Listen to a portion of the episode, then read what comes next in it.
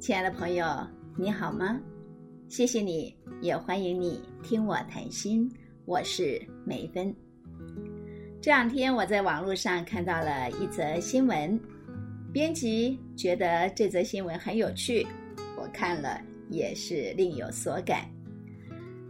这则新闻是这样说的：在南头有一个果农，他因为呢不想让自己辛苦种植生产的水果。啊，被中盘商层层的剥削，所以他打算自己卖水果。可是又因为他田里头还有一大堆的工作需要去完成，所以他就把他所种的火龙果一袋一袋的装好，堆满了整个的货车，然后呢，在车上挂了几个牌子，写着“人在田里头工作，自己拿”。还有呢，就是火龙果一袋一百块钱，自己找钱。啊，这个果农呢，本来呢，他是在不得已的情况之下，想要试试看这个方法到底行不行得通。他没有想到的是，他在田里头工作，从早上的七点钟到下午的五点钟，然后呢，回到货车去清点他当天卖出去的水果。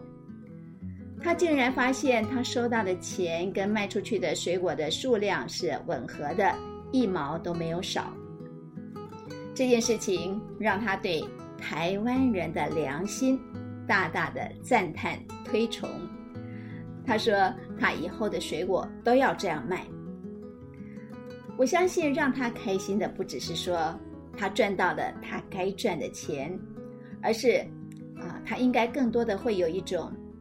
人的心依然是可以相信的，他应该有这样的安慰吧。可是呢，啊，在网上就有网友留言说：“千万千万不要过于信任人的良心，因为好贪小便宜才是千古不变的人心常态。”其实，像这样的良心小贪，如果啊，你往偏乡多走走的话，你会发现现在有蛮多的地方的小农都用这样的方式来啊卖自己的农产品。一个小小的摊子上面，可能只是一块木板，然后呢，在摊架上摆一些农产品，旁边呢再立个牌子，简单写个一包多少钱，啊，旁边再装个装钱的这个小罐子，你可以自己找钱。这种方式，与其说是期待消费者良心的表现，倒不如说其实凸显了一个很现实的问题，那就是偏乡的人力严重不足，实在是不得已才这样做的。像这一位卖火龙果的老板，他赚到了他应该要赚的钱，确实是很幸运的。可是如果运气不好，碰上了啊拿了水果。不付钱的，或者是啊碰上了那种更可恨的，把整个钱箱都抱走的话，恐怕他也只能够涂炭奈何。这让我想起来，我三十年前第一次到美国东岸去探访正在麻州攻读博士学位的啊妹妹跟妹婿。他们呢带我去采苹果的一个故事。那个时候是十月底吧，正是苹果大采收的时候。我还记得那个时节正是深秋，枫又红，触目所及都是美东大型的枫叶，落叶铺满了所有的地面，橘红橙黄，天地连成了一片，那真是。美不胜收。妹妹带我们到了一个苹果园，在那个苹果园的入口处，没有人，只有一张桌子，上面呢摆了两种袋子跟一个很简陋的饼干盒。两种袋子上面呢分别写着五块钱跟十块钱。妹妹她就很熟练的抽了一个十块钱的袋子。然后呢，在饼干盒里头放了十块钱，意思就是啊，带着这个十块钱的袋子，我们就可以进到苹果园里头去自己采苹果。只要这个袋子可以装得下，你都可以带走。那个时候的我呢，还没有看过长在树上的苹果，那真是像极了刘姥姥进了大观园。哎呀，那是既新鲜又兴奋，所以很开心的采了满满的一大袋，一直到那个袋子再也装不下，才肯罢休。啊，这有点像是现在啊餐厅吃到饱的概念。你会想，钱都付了，只要还吃得下。你总是舍不得不吃的，不然就觉得吃亏了。就在我们离开之前呢，啊，我们在入口处碰到了一对白人老夫妇。他们呢拿的袋子是小号的，就是五块钱的那一种。不过就算是小号的袋子，应该也可以装个十几个苹果的。可是他们却只采了大概三个或四个苹果就要离开。我突然觉得，哎呀，这对老人家吃亏可吃大了，所以我急忙的指着我们满袋的苹果，跟他们说，他们也可以把袋子给装满，怎么不多采几个呢？我还记得那位满头银发的老太太，非常优雅的对我说：“亲爱的，谢谢你，但是这几个苹。”果呢，已经够我做苹果派了。这句话对那个时候正在为事业打拼啊，对很多的事情都想要紧紧抓住的我来说，是一个很重要的提醒。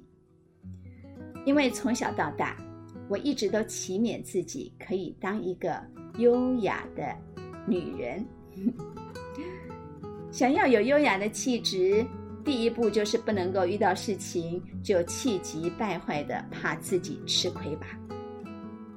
而这一位老太太，她所散发出来的气质，除了不怕吃亏，他更有一种雍容大度。我相信他不见得很有钱，可是他的心灵却洋溢着一种富足跟喜乐。这个也是我第一次。啊，到了美国东岸所欣赏到的另外一幅非常美丽的风景。当然啊，我对于我们在苹果园采了满满的一大袋苹果，我还是觉得很开心、很得意的。我并不会因为老太太她的优雅跟她的有节有度，就觉得自己过于贪心。老太太付了钱，得到了她够用的苹果。她并不觉得吃亏，我也付了钱采了我可以采的苹果，合法、合情、合理，所以我也不算占人家便宜。毕竟我的妹妹跟妹婿他们是苦读的穷学生，他们连沙发、床垫都是在路边捡回来用的，所以我这个姐姐是抱着为他们储备粮食的心情。尽可能的啊，能多存一点儿是一点儿，所以苹果呢，也是我能多采一个就算一个。毕竟老人家跟年轻人的需求量也是大不相同的。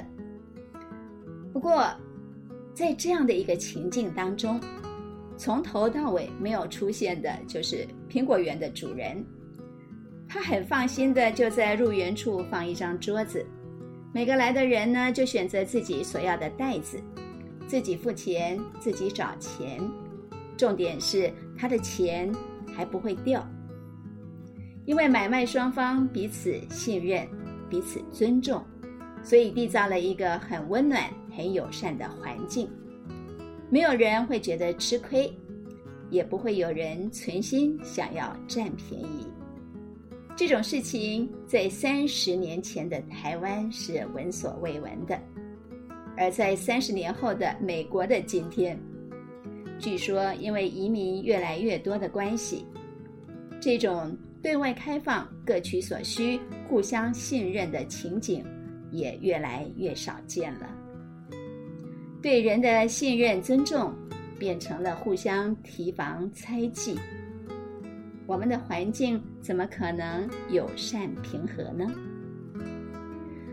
我们有一句老话说：“世风日下，人心不古。”这句话乍听之下，好像是说人的心越来越坏。事实是，诡诈、邪恶的心，从古至今都是遍地横行的。重点是，良善的心还是愿意期盼良善。就像德雷莎修女她说的：“你今天做的善事，人们往往明天就会忘记。但是不管怎么样，你还是要做善事。就算你是诚实的，人们可能还是会欺骗你。但是不管怎么样，你。”还是要诚实。重点就是，在混浊的环境当中，不要让世界的恶压制了你内心的良善。我们一起努力吧。今天就聊到这里，我们下期再会。